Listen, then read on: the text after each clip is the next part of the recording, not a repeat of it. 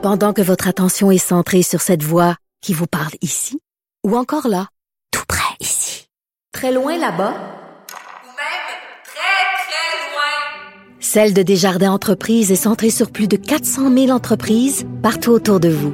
Depuis plus de 120 ans, nos équipes dédiées accompagnent les entrepreneurs d'ici à chaque étape pour qu'ils puissent rester centrés sur ce qui compte, la croissance de leur entreprise. Parce qu'en immobilier, pour être à son affaire, suivez les conseils de nos experts. Via Capital, les courtiers immobiliers qu'on aime référer. Bonne écoute. 27 23 46. La rencontre du rocher du Trisac. Dans ce cas-ci, est-ce que c'est criminel? Pente. Une dualité qui rassemble les idées. Mais non, tu peux pas dire ça. On rembobine cette affaire-là. Non, non, non, non. Prends soin de toi, là. Oui, Hein, tu me protèges. Je le sais. Compte toi-même.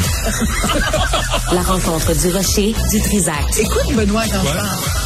Sophie, bonjour. Bonjour, Benoît. Avant, euh, Daniel, euh, Radio-Canada va, va annoncer des coupures aujourd'hui. Ça, moi, je trouve que ça exprime le- l'entièreté du problème là, dans les médias. Même Radio-Canada va couper. Oui. Pour, pour, euh, là, on même, même de dire qu'on on peut euh, dire bon ben les médias, la crise des médias évidemment affecte ceux qui sont au privé. Tu sais, on, on pense évidemment aux 540 collègues de de, de Québécois qui de TVA qui ont euh, qui ont été euh, ben mis à la porte il y a quel, il y a quelques semaines. Euh, et- mais ça touche tout le monde. Hein, ça Mmh, touche Bell, ça toutes toutes toutes les entreprises, les journaux, etc. Bon, mais on pouvait dire jusqu'ici que Radio-Canada était protégé. Il faut quand même rappeler que les conditions sont évidemment pas les mêmes parce que Radio-Canada bénéficie quand même de 1 milliard 400 millions chaque année, plus l'argent que les libéraux ont rajouté. Mais il en reste pas moins que jusqu'ici, Radio-Canada était préservé. Et, euh, et donc, oui, aujourd'hui, là, ben, d'un instant à l'autre... euh, Parce que c'est des jobs, hein, c'est des emplois. ah, mais c'est jamais. Et il faut qu'il y ait un minimum de solidarité. Non. Il faut non, mais se réjouir jamais de la vie, mais il faut pas minimiser ça non plus. Si en effet un gros joueur comme Radio Canada qui est surprotégé euh, euh, euh, perd des, des des employés, c'est terrible. Je veux juste faire une petite parenthèse quand même quand on comp- on peut pas vraiment comparer le privé et Radio Canada dans la mesure où ce serait comparer des pommes et des oranges. Je te donne un exemple.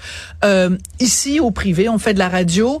Euh, toi, tu as une recherchiste que tu partages avec deux autres émissions. Il y a une personne qui est en régie euh, et la recherchiste vient aider à la mise en onde. Euh, la même chose à Cogeco, c'est à peu près comme ça, peut-être un petit Ouais, peu plus de monde. Il y, en a, il y en a plus. Il y en a plus, mais un petit peu plus. Ouais. Tu vas à Radio-Canada. Là, Là, il y a 14 personnes. en- et je, je dis ça sans aucune animosité. Ah ouais.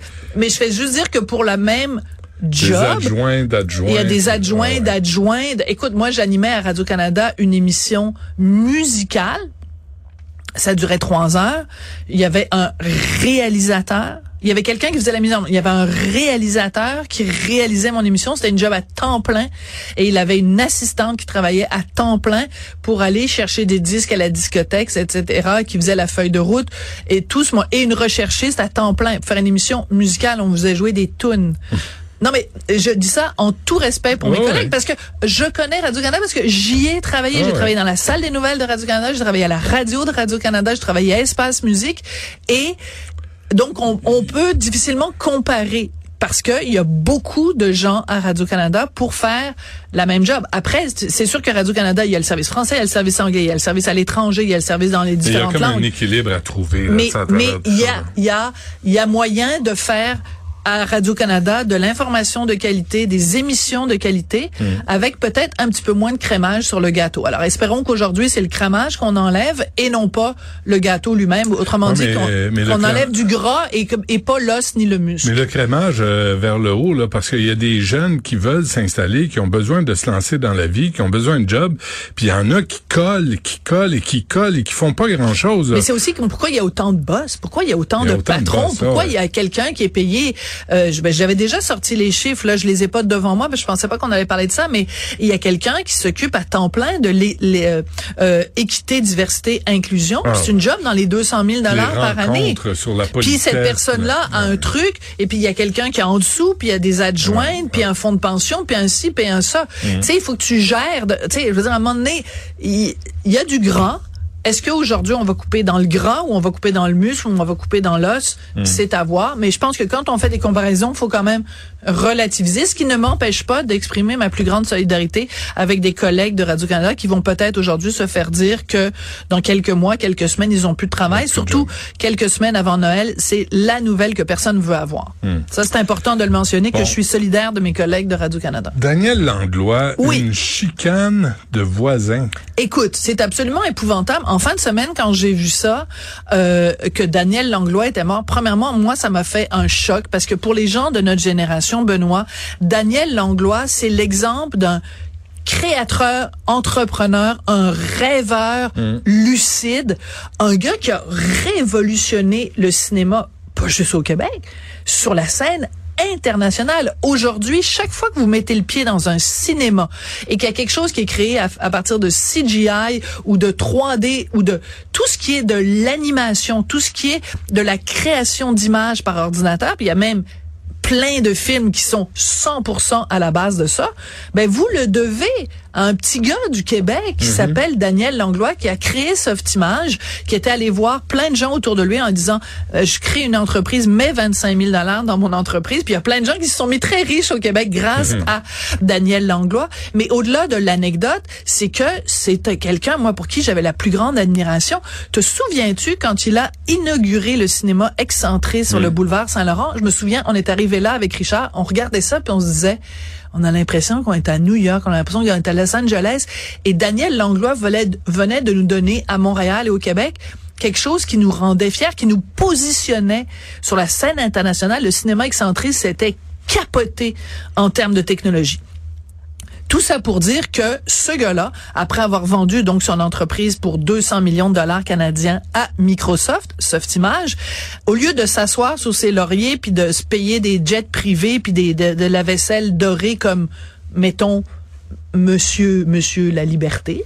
C'est correct, il a fait plein d'argent aussi. Mais donc, il a mis sur pied des fondations. Il est venu en aide à des créateurs. Et donc, il était établi dans l'île de la Dominique où il a fait, je sais pas si t'es allé voir sur le site de l'hôtel qu'il a créé, Non. le Colibri Ridge Resort. C'est absolument incroyable. C'est un endroit en plein milieu d'une nature luxuriante avec zéro impact. C'est-à-dire que euh, il, y a- il ne dépend pas du réseau électrique de la Dominique. Euh, toute l'électricité est créée par soit des panneaux solaires ou de l'éolienne.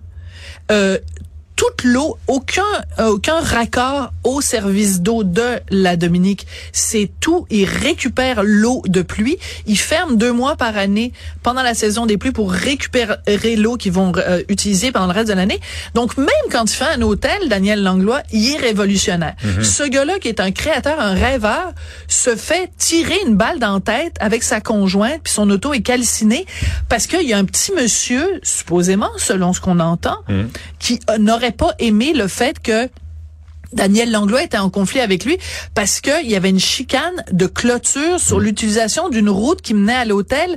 Tu peux pas imaginer quelqu'un de plus rêveur qui est ramené à la réalité sur le plancher des vaches au ras des pâquerettes pour une chicane de, de- clôture. Pas de médiation, pas capable de s'entendre. Lehrer, Jonathan Lehrer, un Ben, Américain. écoute, le portrait qu'on en fait dans les médias, parce que je suis allée voir aussi Méchant sur... crinqué. Méchant. Ben, en fait, si Ben oui. c'est lui, enfin, pour l'instant, Il a mis, du- il a mis des, des arbres en travers la route. en travers du chemin, des roches, tout euh, de, la, de, la, de, la, de, la, de la- pas des trucs comme, comme des grues, des tracteurs, Mm-hmm. des trucs mécaniques pour empêcher les gens de passer. Puis c'est un chemin dont les autorités, parce qu'il y a eu des recours judiciaires, les autorités ont dit, ben, c'est un chemin public, donc tout le monde y a accès.